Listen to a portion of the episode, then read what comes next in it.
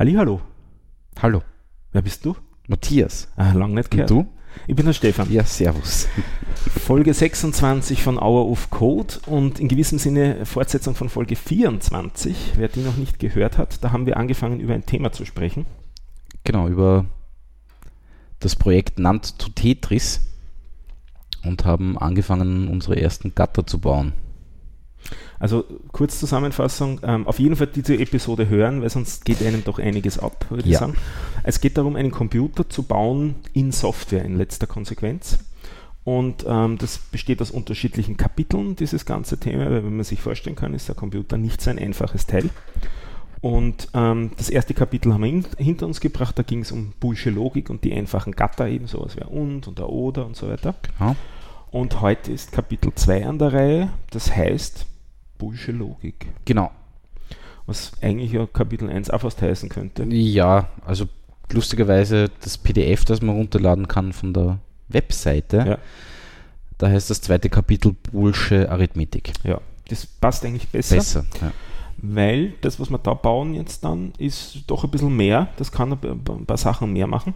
Ich werfe fröhlich gleich einmal die fünf Begriffe oder fangen wir mal mit drei Begriffen an rein von Dingen, die wir da bauen. Das ist der Adder, also der Addierer auf Mhm. Deutsch.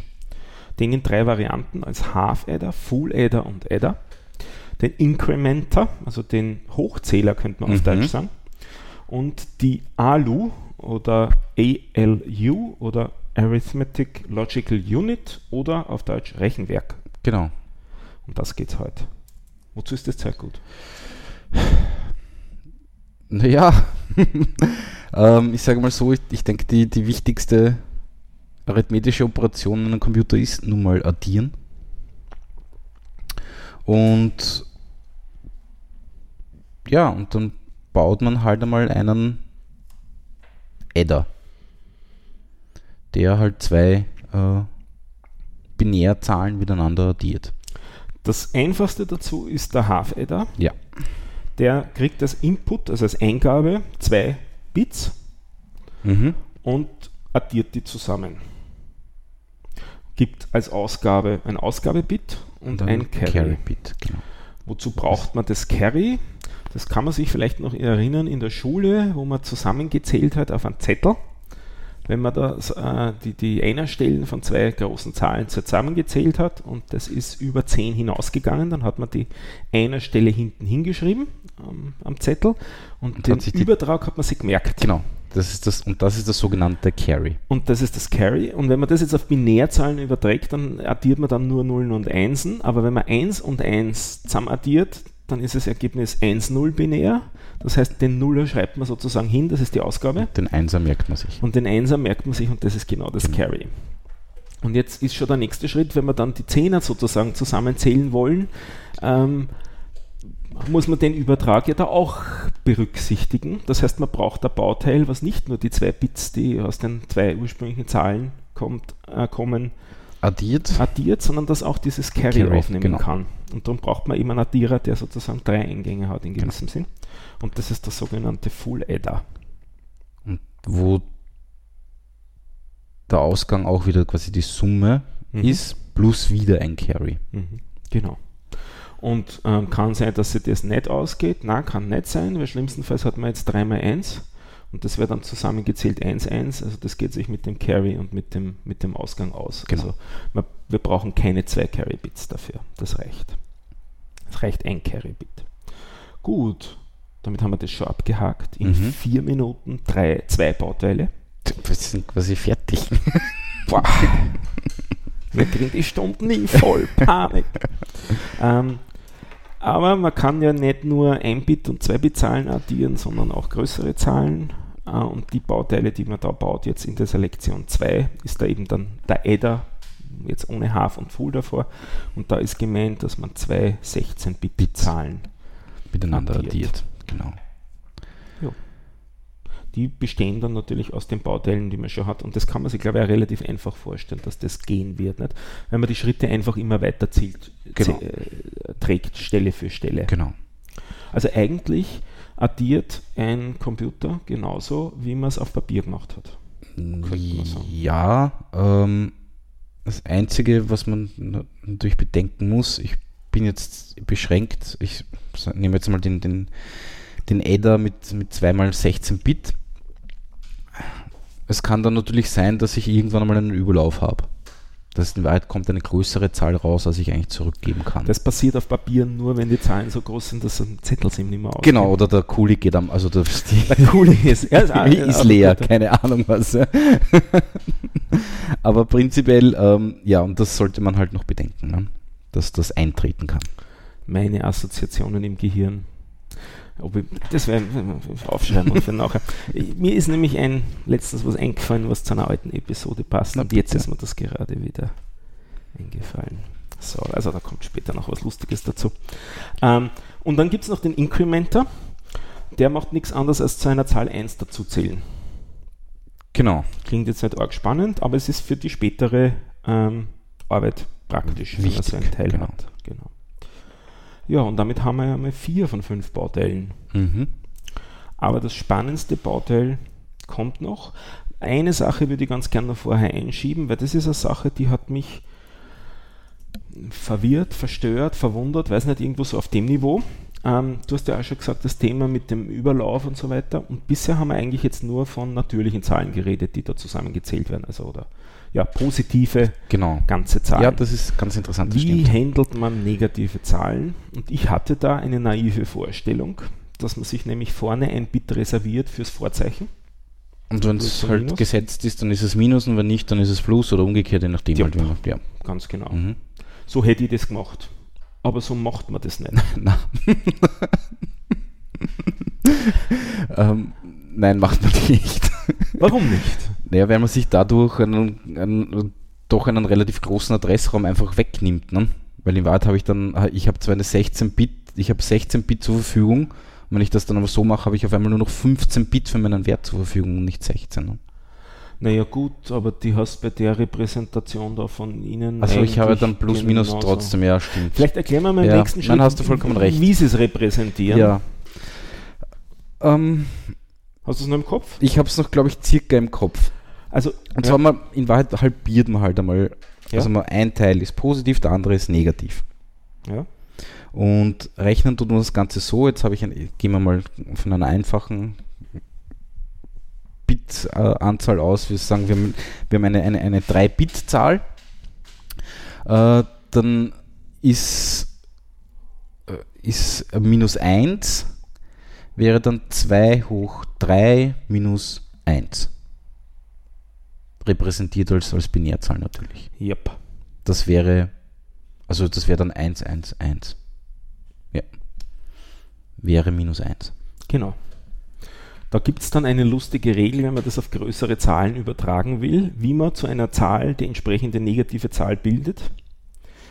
Nämlich indem man die Stelle, die am weitesten links steht, zu einem Einser setzt. setzt genau. Also das wäre sozusagen die Repräsentation, Eigentlich, wie ich vorgeschlagen ja. hätte, mit dessen ja. nehmen wir als Vorzeichen. Ja. Aber das ist nicht das Einzige, was reicht, sondern man macht dann noch folgendes: Von rechts kommend alle Nullen lässt man, mhm. bis man zur ersten Eins kommt. Die lässt man auch. Und alles, was dann links davor kommt, dreht man um. Ja. Und das ist eine einfachere Rechnung als das, was ich vorher vorgeschlagen habe mit dem Einser der Fortsetzen zu einer Zahl. Nämlich dann, wenn man zwei Zahlen zusammenzählt, kann man auf die Art und Weise leichter dann addieren. Das ist so der, der, der, der, tiefe Sinn dahinter, warum man diese Zahlen anders repräsentiert, als ich das vorgeschlagen gehabt hätte. Also es geht darum, effizienteres Rechnen zu ermöglichen. Wieso kann man da besser addieren? Weil sich das dann mit dem Vorzeichen-Bit ausgeht. Okay. Das, das, das, du musst sozusagen kein Carry dir da Ach so, extra überlegen, nicht, ja. sondern das funktioniert sozusagen dann automatisch ja. richtig. Okay. Lustig. Also, wer sich da jetzt denkt, was soll das, was reden die da für wirres Zeug, warum macht man das ja. nicht so, einfach nur das Vorderste nimmt man anders. Also es geht nicht darum, dass das dann falsch wäre, sondern es wäre nur aufwendiger zu implementieren genau. technisch, weil der Sinn und Zweck von so einem Computer ist halt, er soll möglichst billig und möglichst schnell ja. sein und auf die Art und Weise kann man einfacher rechnen, schneller rechnen damit und daher macht man das so. Mhm. Wie, wie, nennt sich das? Radix, irgendwas, Kompensation? Nein, das habe ich mal nicht gehört. Ich habe es da irgendwo. Äh, Ah, Radix Komplement, genau. Oder, Ja. oder, oder Twos Komplement. Ja. ja. Warum auch immer. Tja. Genau. Ja, aber auf Ähm, alle Fälle ein interessanter Ansatz. Was du vorher gesagt hast, Ja. das ist ein anderes Kapitel, weil ich habe auch über das, ich habe das auch dunkel in Erinnerung, mit da verliert man ja die Hälfte Schon Zahlen irgendwas, und so weiter. aber ich was war denn irgendwas das? verwechselt. Ja, nämlich was, was Ja. du vorher noch gewusst hast, nämlich nicht die Repräsentation von ganzen Zahlen, um die wir Ja. jetzt da äh, uns herumgewunden haben, sondern wenn man Dezimalzahlen repräsentieren will, insbesondere äh, welche die, also in, den, in der Exponentialschreibweise, die Mhm. man dann vereinfacht immer sagen kann, als man macht es als 0, Zahl Zahl. mal 10 hoch irgendwas. Und dann kann man sich den Nuller vorhin sparen. Stimmt. Ja, ja, ja. ja. Und auf die Art und Weise gewinnt man sozusagen ein Bit in der Mhm, Darstellung. mhm, Genau. Aber leider ist eigentlich auch nicht ein Bit gewinnen, sondern nur eines Eins nicht, verlieren. Ja. genau. Weil geschenkt kriegt man da in der Logik nichts. Ähm, ja. So, und jetzt kommt das Spannende, das ist diese Alu, weil die ist, finde ich, ziemlich cool. Ja. Ich muss mir das nur aufmachen, weil sonst komme ich jetzt nicht mehr mit. Was Also- heißt denn Alu? Rechenwerk. Wirklich richtig ausgesprochen? Arithmetic Logical Unit. Genau, sehr Ja. gut. Also arithmetische logische Einheit. Ähm, was ist das Ding? Man schmeißt zwei, zwei Zahlen rein, Mhm. man setzt ein paar Schalter und dann kommt was raus. Genau. Und die zwei Zahlen, die man reinwirft, sind die zwei Eingabewerte. Und die Schalter, die man da setzt, bestimmen dann, welche Funktion das Rechenwerk denn rechnen Das soll. soll, genau.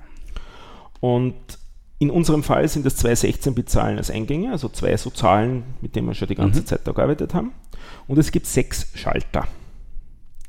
Und mit den sechs Schaltern kann man sich dann überlegen, die können ja alle sozusagen wieder auf 0 oder auf 1 stehen, das sind so Ja. Binärschalter. Hat man also 2 hoch 6 Möglichkeiten, weil jeder Schalter kann eine von den Stellungen haben. haben. Das ja. heißt, theoretisch könnte dieses Ding 64 verschiedene Zustände einnehmen und daher 64 verschiedene Funktionen abbilden. Mhm. Ähm, das tut zwar in letzter Konsequenz, aber ähm, wirklich betrachten hier bei der Implementierung tun wir nur 16 Stück, 18 Stück, sorry, 18 Stück. Nämlich sozusagen 18 interessante, aus denen man alles andere praktische Ausbau, aufbauen ja. kann, das man so braucht. Und ähm, das hat mich jetzt auch wieder, also bei, bei mir ist das ja, glaube ich, schon eineinhalb Jahre, dass ich das das erste Mal gerechnet habe und jetzt beim wieder durchschauen, es hat mich dann eigentlich wieder verblüfft, diese Eleganz, die da dahinter steckt. Nämlich, dass diese sechs Schalter nicht nur zufällige Stellungen sind, die man sich irgendwie auswendig merken Mhm. muss, sondern jeder dieser sechs Schalter hat für die Rechnung richtig eine Bedeutung. Und zwar, die ersten beiden von den sechs Schaltern, die betreffen den ersten Eingang, was mit dem passiert. Also die erste Zahl, die daherkommt, was machen wir mit der? Und zwar entweder, wenn der erste Schalter umgesetzt ist, dann setzen wir sie beinhart auf Null. Genau. Wenn die nicht, äh, wenn der nicht auf Null, also nicht eingeschalten ist, dann lassen wir die Zahl, wie sie war. Wenn die, der zweite Schalter umgelegt ist, dann bilden wir das Negative, also das Komplement, eben genau das, wie wir zuerst gesagt was haben, mit den negativen haben, Zahlen, darum genau. haben wir uns da vorbereitet jetzt auf das, zu dem ersten Eingang. Mhm. Gut. Und das waren jetzt die ersten zwei Schalter. Und die nächsten zwei Schalter, also Schalter Nummer 3 und Nummer 4, sind genau das gleiche, nur für den zweiten Eingang. Sind Mhm. damit also auch relativ schnell erklärt. Also wieder auf Null setzen bzw. negieren. Also Genau. halt- Also die beeinflussen immer nur genau eigentlich einen Eingang. So. Und der fünfte Schalter ist der, der endlich sozusagen irgendwie richtig was tut. Weil ich finde, das war irgendwie nur so Geplänkel ja, bisher. Ja, ja. Und zwar entscheidet man mit dem fünften Schalter, ob das, was jetzt bisher aus den beiden Eingängen rausgekommen ist, entweder durch Null setzen oder durch Negieren oder durch nichts tun, ob man die zwei Zahlen, die da rausgekommen sind, zusammenzählt. Also einfach addiert. Deswegen haben wir zuerst uns das Ding implementiert, da diesen Addierer. Genau. Oder ob man sie und verknüpft. Mhm. Und und verknüpfen bedeutet einfach, indem man bitweise schaut, ob immer Genau, man, beide auch vorbei, besetzt man vergleicht immer das erste Bit mit dem ersten, also von dem Und einen das haben wir schon in der ersten Bit. Lektion Genau, das gebaut. haben wir schon gebaut. Das heißt, wir haben das Plus gebaut, wir haben das und gebaut. Das nicht haben wir zuerst schon erklärt, Mhm. eigentlich auch, wie man das macht. Das auf Null setzen ist atrivial, das haben wir eigentlich auch schon damit erklärt. Jetzt bleibt nur mehr der letzte Schalter über. Der letzte Schalter ist noch einmal ein logisches Negieren. Vom Ergebnis, Vom Ergebnis was gerade bei diesem entweder Plus oder bei dem Unzählen Genau. berechnet wurde. So, und was jetzt das Tolle ist, dass man durch Schalterstellungen, durch unterschiedliche Schalterstellungen von den sechs Schaltern, die wir jetzt besprochen haben, folgende 18 Funktionen locker zusammenkriegt. Nämlich 0 als Ergebnis zu kriegen, ein bisschen unspannend, aber trotzdem. 1, minus 1, den ersten Eingang, den zweiten Eingang, den ersten Eingang negativ, den zweiten negativ, den ersten Not, den zweiten Not, den ersten plus 1, den zweiten plus 1, den ersten minus 1, den zweiten minus 1, die zwei zusammenzählen, die zwei voneinander abziehen, y minus x, also den zweiten minus den ersten, den ersten und den zweiten und den ersten oder den zweiten. Alles das gibt es quasi umsonst. Oder umsonst Na, ist zu umsonst ist nichts, aber, aber, mit, dem, aber mit der Alu. genau. Und damit hat man jetzt den wesentlichen Teil von dem Prozessor sozusagen da. Also mehr kann der nicht rechnen. Und dass daraus dann ein Computer entstehen soll, der mal äh, äh, Tetris spielen Mhm. können soll, ist, da, das war für mich so das erste Aha-Erlebnis von dem Buch. Und ich dachte, das soll reichen. Also ich habe diese Alu schon, schon implementiert Ja. Und ich habe mir da mal die Anleitung durchgelesen, was das, was das Ding können soll und was am Schluss alles mögliche rauskommen soll. Und ich bin mal da gesehen, ich habe keine Ahnung Ja. von irgendwas. Ja. Also das war wirklich schräg und dann habe ich einfach drauf losprogrammiert und habe dann halt einfach Teile, also es ist, sie geben ja auch an, dass man, äh, dass man am Anfang, äh, weil, was wir noch nicht gesagt haben, wir haben, noch, wir haben auch noch drei Outputs, also schlussendlich das, das Ergebnis, Stimmt. dann haben wir äh, noch quasi ein Bit, das sagt, ob das äh, Ergebnis 0 ist oder nicht 0 ist. Also wenn das gesetzt ist, dann ist, ist das Ergebnis 0. Braucht man eigentlich gar nicht mehr im Ergebnis schauen, sondern, sondern man braucht nur ein Bit anschauen, ob das gesetzt ist Ja. oder nicht. da geht es wieder am Sparen Genau. später. Und äh, dann der dritte Output heißt, ob's, äh, ob das Ergebnis kleiner 0 ist. Also sprich eine Minuszahl. Ja. Ähm, da steht in, in der Beschreibung, dass man eben diese zwei Schalter, die vom, vom, von der Ausgabe äh, zunächst einmal nicht implementieren soll, sondern sich nur mal um, um, um die eigentliche Rechnung kümmern soll. Ja. Und das hat mir dann schon sehr geholfen, weil am Anfang hat mich dieses, auch vor allem die heißen dann alle gleich, ZX, NX, ZY, NY, dann gibt es noch ein ZR und keine Ahnung, was ist. War alles ein bisschen verwirrend dann am, am Anfang. Und wie hast du dann die zwei Schalter implementiert? Das weiß ich jetzt ehrlich gesagt. Ah, nicht mehr. Es ist jetzt Ich doch glaube, schon die Ergebnisse drei nämlich dann einfach praktisch. Ja, man ne? bekommt sie dann Ja. irgendwie relativ einfach raus. Ich meine, gut, man kann es ja überprüfen, indem man das Ergebnis dann anschaut nicht? und Ja. überprüft, ob all die Bits, wenn man die unverknüpft, die Bits vom Ergebnis, und es ist noch immer 0, dann ist es wohl 0. Nicht? Also so kriegt man die raus. Genau. Das ist ja im Endeffekt eigentlich nur Convenience Functions dann für später. Ja. Ja, und damit haben wir in 18 Minuten Eine Alu gebaut. eine Alu gebaut, Sehr gut. also den wesentlichen Bestandteil Mhm. eines Computers. Und die restlichen Kapitel werden den Hörern als Hausübung. Wirklich? Willst du jetzt damit aufhören? Nein, nein, nein, tu nur blödeln. Ja, nein, auf alle Fälle sehr interessant. Äh, am Anfang, wie gesagt, hatte ich ein bisschen Respekt davon und dachte, uff, keine Ahnung. Aber es ergibt sich dann alles. Ähm, vielleicht noch ein paar so Sachen dazu. Ähm, das Ding auf 64-Bit zu erweitern ist trivial. ist dann mittlerweile ist egal. Das ging Ja. ganz einfach.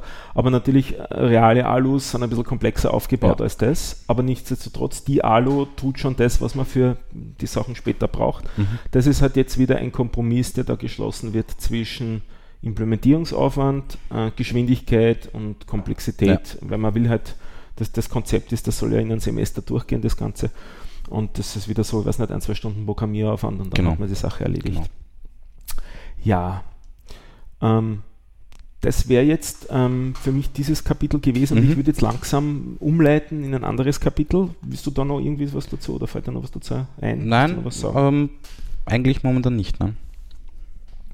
Und zwar ähm, bei mir ist das ja schon Zeit her und ich habe da jetzt, ich habe es wieder durchgelesen, habe mir meinen Code wieder angeschaut und so weiter, aber ich hänge noch immer bei Kapitel 4, also bei denen, die, die ich in meinem, in meinem okay, Verzeichnis gut. implementiert habe, obwohl ich es ja eigentlich schon mal bis Kapitel 6 gemacht habe und schiebe das noch vor mir her, weil ich habe ja eh noch immer ja. Zeit, nicht? Das ist so das Verhalten, das ich von mir immer wieder beobachte, also in ein Wort zusammengefasst, prokrastinieren. Und ähm, ich finde, dieses Prokrastinieren ist durchaus auch ein, ein bisschen ein Thema wert und ich möchte das jetzt an, an einem Beispiel geben. Na, ist gut zu wissen, ich werde ein bisschen Gas geben. du prokrastinierst nie. Kein Kommentar. Ähm, ich möchte hiermit einmal einen, Aufruf starten an diejenigen, die sich beim ersten Kapitel, also bei der vorletzten Folge gedacht haben, boah, eigentlich wäre das nett gewesen, da mitzumachen, oder eigentlich wäre das nett, da mitzumachen und ich werde es machen und ich werde mir das Buch bestellen, aber dann kam dann doch Leben dazwischen äh, und es ist halt doch auch eine Arbeit und so weiter. Also wer sich das überlegt hat, es wäre noch immer eine gute Chance einzusteigen, weil wir brauchen wieder ein bisschen Zeit und wir haben noch nicht bis wir die nächste Folge machen. Und wir haben noch nicht allzu viel da jetzt. Nein, also es ist nicht, nicht, nicht uneinholbar. Ja, absolut. Ja. Also da möchte, möchte ich ähm, aufmerksam machen drauf oder, oder zu ermuntern. Und dass man diese Alu da bauen kann innerhalb von zwei Lektionen sozusagen, ist, finde ich echt cool. Mhm. Ich habe das letzte Mal gesagt, ich finde das nicht besonders spannend. Du hast dann ein paar Argumente gebraucht, wo du gesagt hast, na, du findest das eh ganz ja. nett. Ich finde das mit der Alu, das ist jetzt echt, also dass man Rechenwerk da in so einer mhm. Übung hinkriegt, das finde ich eine ziemlich spektakuläre Sache, ja, dass das geht. Definitiv. Und ähm, also selbst wer nicht die Zeit hat, da jetzt dann die ganzen 13, 14 Episoden, die wir da machen, mitzuprogrammieren. Ich finde alleine die ersten zwei mitzumachen, ist wäre was wert, ähm, auch so vielleicht in Richtung Selbstbewusstsein, so, ach, Rechenwerk habe ich schon mal selber entwickelt. Ja, genau. ja. Es ist nicht so schlecht. Also äh, wieder Aufruf an diejenigen, die sich überlegt haben, eigentlich will ich wissen, wie ein Computer funktioniert und macht da mit organisiert euch noch das Buch oder laut euch zumindest nur die PDFs runter. Ähm, ähm, lest sie dort nach. Im Prinzip reicht es als Material. Ne? Ich habe hab das Buch nicht, nur, ich ja. lese nur die PDFs und, und überlebst. ja, und teilweise fange ich, also ich habe jetzt auch bei dem zweiten Kapitel einfach drauf, zum drauf losprogrammieren angefangen ja. und habe dann einfach so nachgelesen, wann ich irgendwo gehängt bin. Also ja. Es ist auch nicht Voraussetzung, dass man vorher schon einmal was programmiert hat. Es ist natürlich leichter, wenn man manche Konzepte kennt, aber wenn man wirklich das ordentlich durchlässt, was da steht, ja. vielleicht zweimal liest die Sachen, die da stehen. Und es ist in den PDFs immer ein bisschen anders formuliert als im Buch. Also ja, man könnte auf die stimmt. Art und Weise auch zwei Formulierungen von der Aufgabenstellung kriegen, ähm, was vielleicht einem auch helfen kann, wenn man das auf verschiedene Arten liest. Macht es noch mit. Ja. Also nicht prokrastinieren. Ähm, jetzt kommen wir wieder auf mein eigenes Prokrastinieren. Ich prokrastiniere mit meinem äh, Panoptikum in, letz in, letzter Zeit eigentlich nicht, sondern im letzten Jahr vor mich hin, was ein Kapitel angeht, das ich aber jetzt doch endlich äh, mir vorgenommen habe und das ich durchgehe. Das ist das Kapitel API. Also das Panoptikum ist ja, ähm, ich glaube, ich habe es ja da schon einige Male gesagt, ist ja eine Webseite, ähm, auf der man nach Podcasts suchen kann und wo man dann halt viele Informationen dazu findet, wie wer das gemacht hat und welche Episoden das sind. Und da gibt es einen Webplayer, wo man sich die anhören kann und natürlich Links dann auf die eigentlichen Podcasts und so weiter. Aber es ist, ist und bleibt eine Webseite bislang.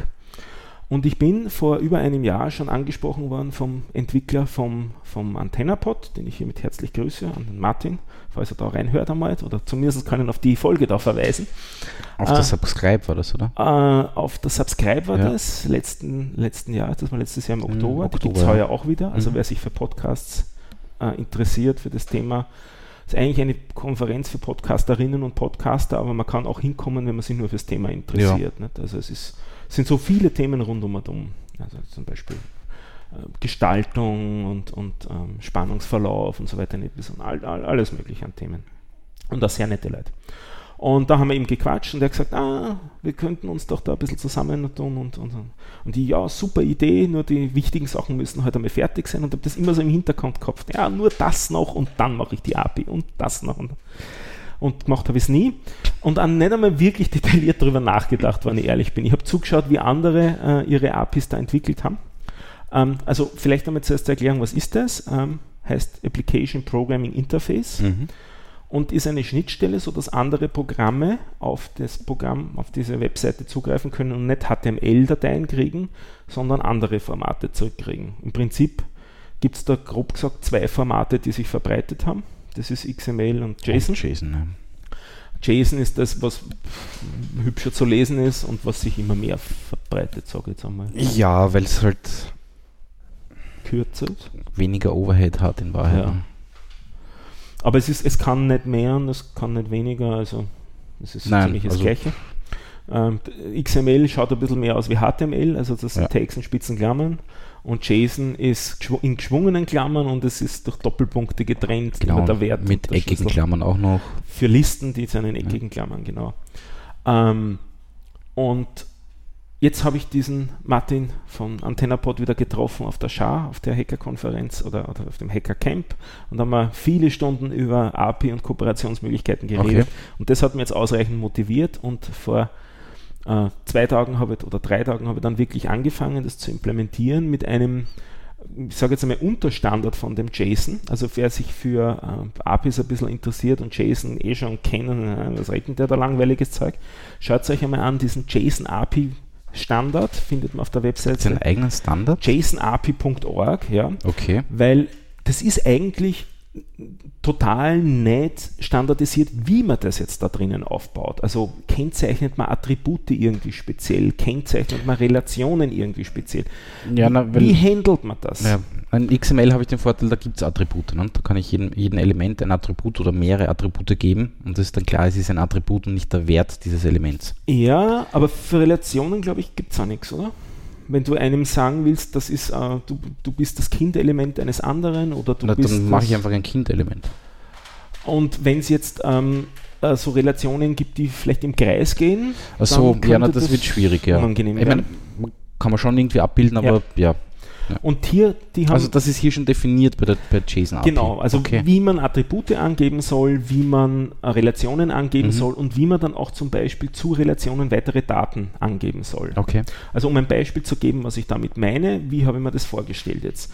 Also man könnte wieder starten von diesem Kategorienbaum. Das ist also eine Liste von Kategorien, wo jede der Kategorien Unterkategorien Mhm. haben kann und in den Unterkategorien und sowohl in den Kategorien als auch in den Unterkategorien stecken dann die Podcasts. Und im ersten Request kriegst du den Kategorienbaum als Liste der Kategorien und äh, Liste da und jeweils dann die Unterkategorien da als, als äh, Kinderelemente zu den Mhm. Elementen zugeordnet. Da könnte man jetzt nur die IDs angeben und gut ist. Ähm, was ich aber nicht gemacht habe, das habe ich nicht so gemacht, nur die IDs angegeben, sondern immer auch gleich den Titel der Kategorie Ja, und einen Link, wo man dann die Detailinformationen wie die Podcasts dazu findet. okay. Dadurch muss man sich jetzt beim Programmieren, wenn man diese API benutzen will, nicht überlegen, wie baue ich meinen Link zusammen, sondern ich finde einfach nur den Link immer an der richtigen Stelle im Feed drin und auch finde ich schon instantan den Titel. Also ich kann mir meine Links schon bauen Mhm. und muss nur einen einzigen Request gemacht haben, nämlich den auf den Kategorien bauen. Baum. Und jetzt, wenn ich in diese Kategorie reingehe und jetzt mir dann darstellen will, die Podcasts, das gleiche Spiel dann da drinnen, ein Request und ich kriege das, was ich für diese Darstellung einer Kategorie brauche. Das sind einmal die Namen der Podcasts und die Links auf die einzelnen Podcasts. Wo geht es dann weiter? Mhm. Aber bekomme ich den API-Link zurück? Mhm. Ja, okay. Ja, den. API-Link, Ja. also innerhalb von dem System selber. Ja. Ähm, bei manchen Sachen kriegst du auch den anderen Link. Also Ja. beim Podcast ganz explizit kriegst du auch den anderen Link dazu, Mhm. weil vielleicht willst du aus irgendeinem Grund nicht den, den Link innerhalb vom System ähm, darstellen, Sondern halt auf sondern die gleich auf die Webseite davon. Okay. Also ich habe jetzt quasi zu jedem Modell, also wie dem Podcast, zwei Darstellungsrepräsentationen, Mhm. nämlich sozusagen die kompakte, die man sozusagen, wo man die, die wichtigen Attribute hat Mhm. und dann die ausführliche, wo man alle Attribute hat und alle Relationen, Okay. Aber von den Relationen wieder nur die wichtigen. Also du kriegst immer sozusagen von dem, was du da anschaust, alles Okay.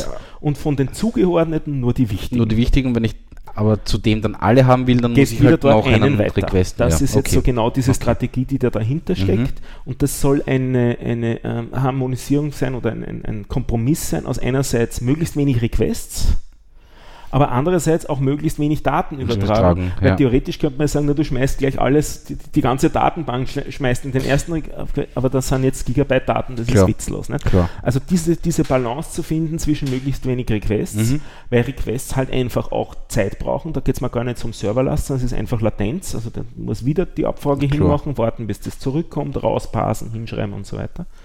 Also da die Balance zu finden. Mhm. Und das finde ich geht mit diesem JSON API relativ klar einerseits und andererseits, es ist jeder, jede Antwort sozusagen gleich aufgebaut. Also du weißt quasi vorher schon ungefähr, Was dich erwartet. was dich so erwartet, wie es wohl dahin geht. Und wenn du jetzt einmal zwei implementiert hast, den dritten kann, implementierst ganz Das genau, genau so. Ja, okay. Und das gefällt mir an der Geschichte sehr Mhm. gut. Ich kannte das nicht. Ich finde das sehr interessant. Das ist ähm, mit einem ganz ähm, klaren Hintergrund implementiert worden, also mit einer Zielsetzung. Ja. Und das hat sich dann nur sozusagen weiter verbreitet. Und zwar ist es entstanden in diesem Ökosystem aus Ruby und Rails, einerseits als Server-Applikationen. Mhm.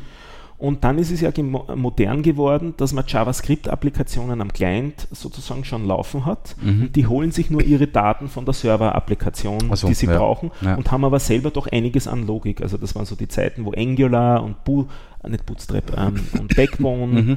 und so weiter entstanden sind. Da ist auch ein Framework entstanden, das heißt Ember.js. Das Ja. habe ich damals recht Ja. gern programmiert. Und der ähm, Hauptentwickler von Ember.js war einmal auch ein Maintainer von einem Release von Ruby on Rails. Okay. Der war also in beiden Welten stark und zu Hause. Und der hat sich gesagt, ja, aber jetzt ist die Zeit von den kleinen Frameworks und jetzt braucht man halt auch effiziente Sachen, um von so kleinen JavaScript-Applikationen Ja. auf Server zuzugreifen.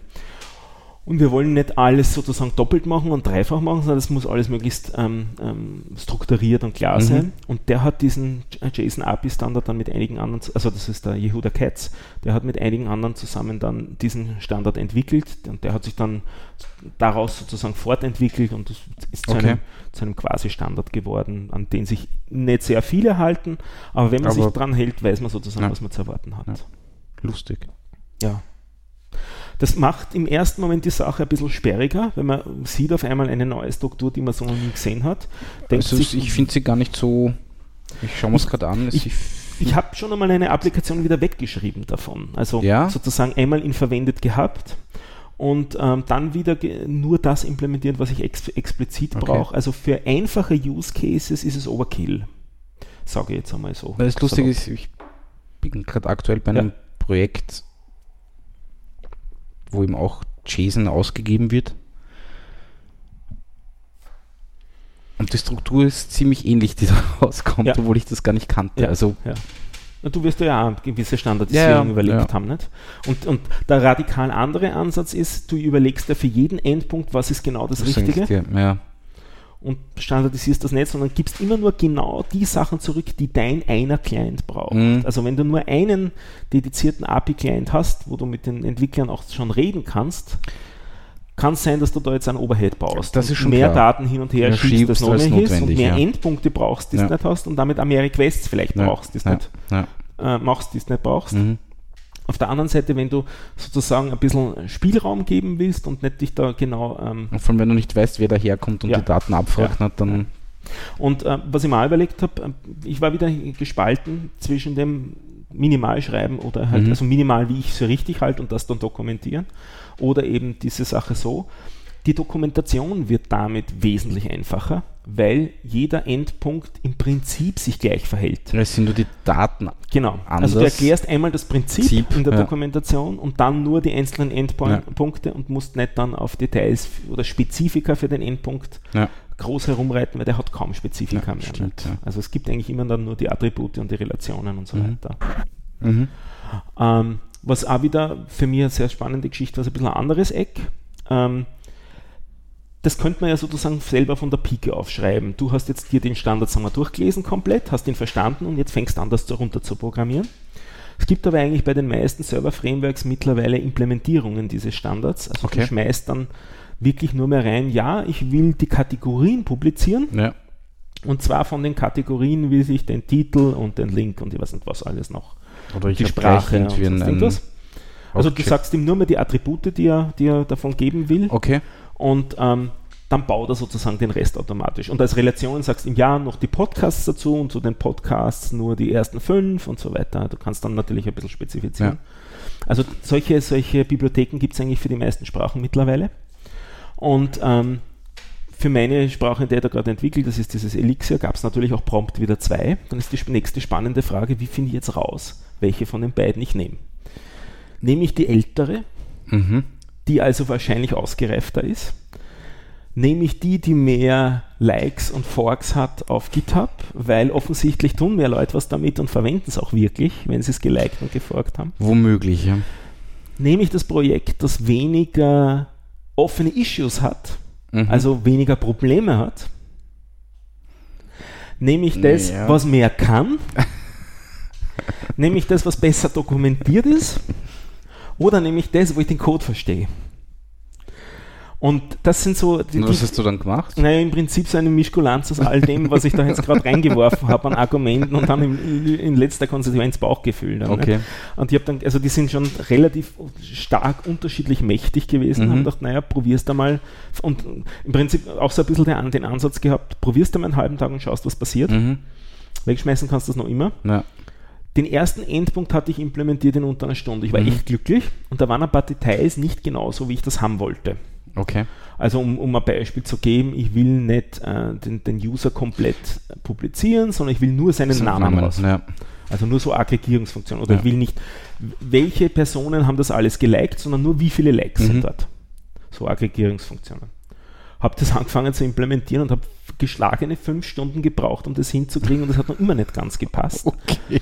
Also das tendenziell viel größere Dringen war instantan fertig, aber das dann sozusagen überschreiben ja. und hinbiegen genau auf meinen Zweck, das hat überhaupt nicht funktioniert. Okay.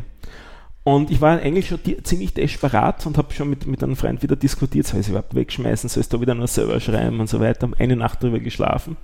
Am nächsten Tag nochmal probiert, dann ist man dann gesagt, ah, so könntest du das noch probieren. Und dann habe ich es verstanden gehabt, was mir die Doku eigentlich sagen sagt, wollte, die okay. ich nicht richtig verstanden habe. Und dann habe ich nur den Code ein bisschen mehr gelesen mhm. und dann dachte ich, ja, eh klar. Nicht? Also, und in, dann war es sozusagen, dann auf einmal fing das Ding, fang, äh, fing das Ding zu fließen ja. beim Entwickeln. Also ich habe dann ähm, in, in, wieder der gleichen Zeit, also in den nächsten acht Stunden oder so, habe ich vielleicht 20 Mal so viel programmiert wie in den ersten acht Stunden. Mhm. So, Einfach bis man das wirklich verstanden hat, was einem die Bibliothek ja, da sagen ja. will. Und das war für mich da wieder ganz spannend zu sehen. Einerseits so dieses, theoretisch ist das ein Standard, daher wird es so implementiert sein, das muss einfach gehen. Ja. Und dann arbeitest du damit und dann geht es überhaupt nicht so, wie du glaubst. Nicht? Aber nur informationshalber hast du da irgendwie einen, einen, einen ORM-Mapper, ja, den du da reinschmeißen kannst? Genau. Oder, oder? Ja, diese Bibliothek ist nicht nur sprachenspezifisch, sondern spricht auch mit dem Framework drauf okay. oben drüber.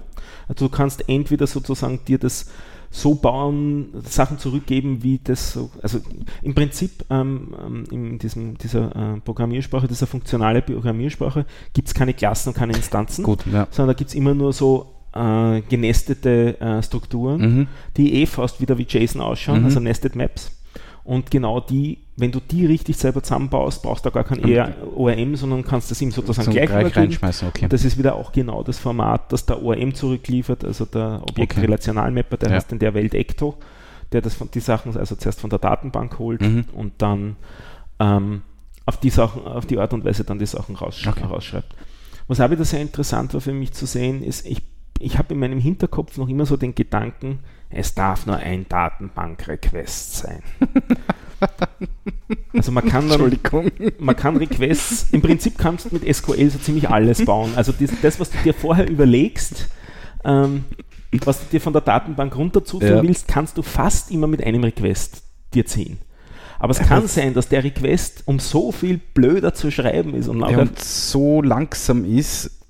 Ja, das, das hätte ich gar nicht das Problem. Nicht? Aber na, aber es ist einfach um so viel komplexer, als die Daten nur in dem einen Edge-Case, wo sie wirklich notwendig sind, dann nachzulesen. nachzulesen ja. Und da wird dann auch nur gelesen von der Datenbank ein Textstring, sodass der zweite Request wirklich nicht einmal eine Millisekunde mhm. ist. Also der ist dann quasi instantan da. Und auf die Art und Weise haben wir wieder viel Arbeit erspart, ja. indem ich halt zwei Requests mache statt einem, sozusagen einmal so den Standard-Request und nur, wann dann weitere Daten notwendig sind, den, den zweiten, den, den zweiten ja. Request dazu. Okay. und da tendenziell lieber weniger Daten lesen und dann dazu lesen, als zu viele lesen und die wegschmeißen. Ja, also so ein typisches Select-Stern.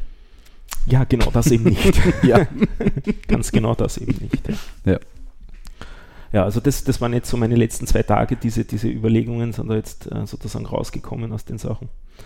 Und äh, mittlerweile macht Spaß. Also der erste Tag war echt schmerzhaft. Mhm. Also ich war sehr knapp am Wegschmeißen und habe dann eigentlich wirklich nur, ich hab nur mehr eine Idee gehabt, so könnte es noch gehen. Mhm. Und das hat dann zwar noch nicht den Durchbruch gebracht, aber einen Fortschritt und dann war ich wieder motiviert, Ja. Code zu lesen und das, äh, mich reinzutigern. Und das sehe ich für mich jetzt insgesamt gerade als recht interessante Geschichte. Also ich habe vorher sieben Jahre Rubik oder so Rubik gemacht und jetzt mache ich gerade eineinhalb Jahre oder so das Elixir, eigentlich nur so ein Jahr sogar. Und ich bin sicher in Ruby noch immer wahrscheinlich besser, als ich in Elixir Mhm. war. Aber ich tue mir wesentlich leichter, fremden Code zu lesen in Elixir. Da bin ich mir mittlerweile auch Ja? sicher. Also ich Okay. habe ein ähnliches Problem, nämlich auch genau mit seinem JSON API äh, Gem in zu Rails-Zeiten gekämpft, dort den Code nicht verstanden und jetzt den Code hier, ähm, weil insgesamt eigentlich dann immer der Code einfacher geschrieben Okay. ist. So dass man leichter überschreiben kann, so dass man leichter versteht, was sich da tut, tiefer hineingehen kann und dann, okay, da- das Schräubchen drehe ich und damit Ja. kriege ich dann die Sachen wirklich raus, die ich haben will. Ja. Und äh, vielleicht habe ich jetzt auch ein bisschen weniger Hemmungen, Sachen selber zu implementieren, wo ich mir gedacht habe, naja, da musste ich halt brav an, das, an, das, an die Bibliothek halten, Mhm. was da die gibt. Und mittlerweile, wenn es die Bibliothek nicht tut, dann baue ich mir es schnell dazu, Ja. nicht so ungefähr. Aber-. Generell zu API hast du irgendwie vor, da mit, ich weiß nicht, Authentifizierungskeys oder, oder, oder bleibt das Ja. alles offen? Äh, Ja, habe ich schon auch vor. das nämlich- Rate-Limiting geben oder so, solche Geschichten einfach? Oder, oder, oder Also Rate Limiting mache ich nur dann, wenn ich es brauche. Okay. Also habe ich am Anfang nicht vor. Ich habe auch zurzeit noch vor, ähm, die Sachen, die du über die Webseite offen, also so ungefähr ähm, sy- synchron zur Webseite. Also was Mhm. du auf der Webseite kriegst, ohne dich anzumelden, Bekommst du kriegst auf du der auch über die API. Mhm. Was du auf der Webseite nicht bekommst, kriegst du eigentlich typischerweise nur deswegen nicht, weil es einen Grund hat, ähm, dass du die Anmeldung brauchst. Ja. Was will ich damit sagen? Also einen Podcast kannst du nur dann liken, wenn, Wenn du es auch bist. ja. Also ich will nicht, dass du 17 Mal draufklicken kannst und du als Einzelner 17, Klar. dann musst du wenigstens die Arbeit tun und 17 Accounts erstellen. Ja. Habe ich zum Glück eh noch nicht gehabt, dieses Phänomen, aber ähm, Kommt schon noch. kommt vielleicht auch noch, ja.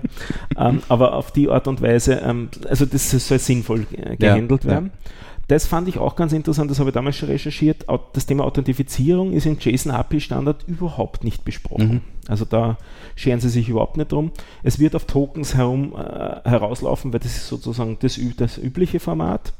Wo ich noch mit mir selber ein bisschen im Zweifeln bin, ist das Thema äh, One-Time-Tokens oder nicht. Mhm. Ähm, was ist da der Unterschied? Also One-Time-Token gilt nur für den nächsten Request Request. und mit der Antwort dieses Requests kommst kommt das nächste Token. Token. Ja. Ähm, das hat ähm, den Haken, dass wenn man mit mehreren Clients parallel arbeiten können soll, Ist das Management halt schwierig. dann muss man ja. diese Token auch eigentlich speichern. Ja. Oder zumindest irgendwas speichern, äh, sodass man diese Tokens dann wieder ermitteln kann, Mhm. weil sonst kann man nicht mehrere verifizieren. Genau. Das ist so salopp gesagt. Während, wenn es nur ein Token ist und das gilt jetzt die nächsten fünf Minuten, sagen wir so, oder die nächste Stunde oder beliebig lang, dann kann das auch nur ermittelt sein aus den sonstigen Strukturen. Also im Prinzip sowas sein wie ein verschlüsselter Username Mhm. und man überprüft dann das, ob das zusammenpasst nicht. Oder ähnlich im Prinzip wie eine Ja. Äh, also da bin ich ein bisschen am, am, am Zweifeln und weiß noch nicht genau. Ähm, ich, äh, auch so ein bisschen Geschmacksfrage, aber das ist eigentlich fast Standard, dass man Tokens in die Header äh, steckt und nicht in, die, in den, in den Load sich, sozusagen. Ja. Also, ja, genau. So, Also sowohl Response als Also, auch Genau. Ja. Ähm, wobei, eigentlich ist das nur Geschmacksfrage. Da sehe ich nicht so wirklich die technischen Mhm. Unterschiede. Das Ganze ist sowieso in einem HTTPS-Tunnel drin. Gut, das ist aber auch wieder ja nur Transportverschlüsselung, nicht? Also so gesehen, ja, so ist das heute. ja. Aber im Prinzip ähm, ist das in, so gesehen nicht anders als die eigentliche Webseite, die auch nur HTTPS ist. Nicht? Und ob da drinnen jetzt ähm, Systeme miteinander reden oder User ist fast wurscht. Nein, nein, das ist mir schon klar. Aber Es Mhm. ging nur darum, eben, ob es überhaupt die Möglichkeit geben wird, dass man eben sagt, okay, man kann über die API zum Beispiel eben einen Podcast liken, wenn ich mich halt vorher authentifiziert Das habe. ist ne? genau der Punkt und Ja. der Sinn und Zweck, um den es da geht und auch so Sachen. Dann in weiterer Konsequenz, ich höre Podcasts A, B und C. Was würden sich da noch anbieten, Anbieten, weiter ja. zu hören? Und dazu muss ich eben erfahren, was denn die Podcasts A, B, C und A, B und C sind. Gut, die könnte man auch noch hinschicken und das daraus dann ermitteln. Aber ich hätte gern eine möglichst große Datenbasis, was die Mhm. Leute so hören und so gesehen, wie ich es er So erzwingen. zum Thema, weil fünf Leuten, die A, B und C hören, auch das abonniert haben, dann deswegen könnte das dann halt auch gefallen. Genau, ne? und darum möchte ich deine Daten als sechsten User Ja, haben, dass ich die dann genau. auch da dazugeben Genau. kann und dass Genau. auf die Art und Weise Ja. wieder die Vorschläge besser Ja. werden. Also mir geht es da jetzt nicht um das Sammeln von den Daten von den Usern oder ich formuliere es auch anders immer. Äh, mir ist Pseudonymisierung äh, absolut recht. Also Mhm. ähm, zurzeit, um einen Account zu erstellen, muss man E-Mail-Adresse angeben und ähm, einen Benutzernamen hinschreiben. Wobei der Benutzername muss nichts mit dem realen Namen zu zu tun, tun haben. haben. Ja. Die E-Mail-Adresse muss es nicht geben, die muss nicht einmal ein Klammeraffe beinhalten. Das wäre nur trotzdem sinnvoll, da eine reinzuschreiben. Wenn man mal das Kennwort zu dem Account, den man sich da erstellt, vergisst, kann ich es auf die Art und Weise nicht wieder zusenden, weil ich weiß es selber nicht. Aber ich kann einen Link erzeugen, den zu mailen und mit dem Link kann man sich dann wieder anmelden. melden. Und dann Beziehungsweise ein ein neues Kennwort Passwort neu erstellen. Genau. setzen. Ne? Also das ist der einzige Grund, warum Ja. ich überhaupt ähm, E-Mail-Adressen nehme und der praktische Side-Effekt ist, dass das sozusagen sowas wie eine Unique ID zum User ist, Genau. weil das immer genau dann auf die Person halt geht, dieses E-Mail, Ja. das da zurückgeht. Aber ansonsten also interessiert mich die, das Persönliche von, dem, von den Usern User nicht. nicht. Ja. Jo. Das wäre das Kapitel und dann habe ich noch das, was mir kurz vorher eingefallen ist, bevor der Akku eh fast ausläuft. Wir haben einmal geredet über öffentliche und private Schlüssel und kannst dich an das erinnern? Puh, vage, ja. Und wir haben getüftelt, ob uns was einfällt, ein mechanischer Vergleich für ein Private-Public-Key-Verfahren. Ja. Und ich habe dann so überlegt, mit so Schließfächern und so, mir ist das nicht so wirklich, mir ist nicht wirklich Ja, eingefallen. ja. Und letztens bin ich ein bisschen was gestolpert, was wieder Spur besser passt, noch nicht perfekt, aber Spur besser. Das sind die Hauspostanlagen, wie sie früher waren, also mit den Postkasteln, wie man sie im Haus hatte. Also ich meine jetzt nicht die, wo der Briefträger einfach in einen Schlitz was einwirft, einwirft, ja. Sondern, Sondern er hat einen- hat einen Schlüssel, quasi. sperrt damit die Tür anders auf. Nämlich meistens hat er damals früher eine größere Tür aufgesperrt, sodass er auf alle Sachen Zugriff gehabt hat. Und ähm, man selber sperrt ein anderes Schloss auf und das und ist dann kommt man halt nur zu seinen Sachen. Genau. Ja. Also es sind zwei Schlüssel, die einander komplementär ergänzen. Der eine zum, Für die die- Zustellung. ja, theoretisch hat man auch auf die Art und Weise dem Briefträger sein Trinkgeld geben können, indem er sein eigenes Briefkastel aufgemacht hat, Stimmt. das Kuvert sich selber reingelegt hat und nur er, Er kann es. obwohl er zu mehreren Sachen Zugriff hatte, weil er ja das große aufmachen Ja. hat können, konnte Ja. er dann sich das Kuvert theoretisch rausnehmen, wann er gewusst hat, das ist Ja. jetzt nicht. Also Naja. im Prinzip kann man auf die Art und Weise in jede Richtung das machen. Aber es Mhm. ist halt nur ein Schlüsselpaar. Es ist nicht wie bei äh, Public-Private Key, so dass jeder das Paar hat. hat, und sondern genau. und äh, ja, das ist da der Hauptunterschied, den ich da jetzt Ja. sehe zwischen den beiden. Ja. Nur Hm, nicht ganz Nein, ich bin glücklich. nicht überzeugt. Gut, okay. Feedback wie immer unten unter der Episode, rechts Genau. als E-Mail. Äh, Segieren auf Twitter geht natürlich auch. Äh, wir sind da. Wir hätten gern mehr Feedback. als Ja, es ist irgendwie hat ein bisschen eingeschlafen. ja, ne? ja eingeschlafen. Hört uns niemand mehr. Nein, wahrscheinlich. aber ich, ich glaube, das ist der Sommer. ja, Also ich merke das auch bei, bei anderen äh, Podcasts. Da ist momentan ein bisschen tote Hose. ah. aber bei uns nicht. Nein, aber ja, na schauen wir mal. Schauen wir mal. Jo. Wenn dann die Leute vom Urlaub wieder zurück sind, dann passt es wieder. Und hast du uns noch was zu erzählen? Hast du uns noch was zu erzählen? Nein, wir fragen ja immer vorher- wirklich nix ein, also nein, nix. nein. Wir reden vorher immer miteinander, so was, machen wir so an Projekten und so weiter. Und er hat vorher behauptet, er, er hat nichts gemacht. in Nein, ich habe hab wirklich nichts gemacht. Also nichts nichts Interessantes. Und dann drücke ich auf die Stopp-Taste und dann kommen die wirklich spannenden Ja, genau. Geschichten. Die- Nein, eins noch vielleicht, Ja. ähm, Open Source Ball am 26. September in den Hofstallungen vom Mumok. Mhm. Wobei eigentlich ist das sogar nicht nur Ball, sondern Das auch, auch, Wettbewerb auch so. Award-Vergabe, also Open Source Award. Ähm, Panoptikum hat eingereicht. ja, ich habe auch zwei Sachen eingereicht. Drückt uns die Daumen. Ich, ja, ich werde wahrscheinlich nicht mal nominiert, aber ich habe mir Ja, gedacht, warum nicht? Man genau. probiert es halt einfach. Ja. So ist es. Aber ja, vielleicht sieht man sich dort, ja. Gehst du hin? Ich denke schon, dass ich da hinschaue. ist übrigens ein Ball ohne Kleidungs. Ja, genau, kein, kein. Dresscode. Ja, kein, genau. Ja. Danke. Ja. Du, du kennst die Fremdwörter. Ja. ja, der Eintritt kostet, glaube ich, 15 Euro, wenn man nicht nominiert ist. Ähm, Kann man sich ja leisten. kann man sie leisten, glaube ich. Und das, ich hoffe auf eine Fuba. Nein, wurscht, das war jetzt blöd.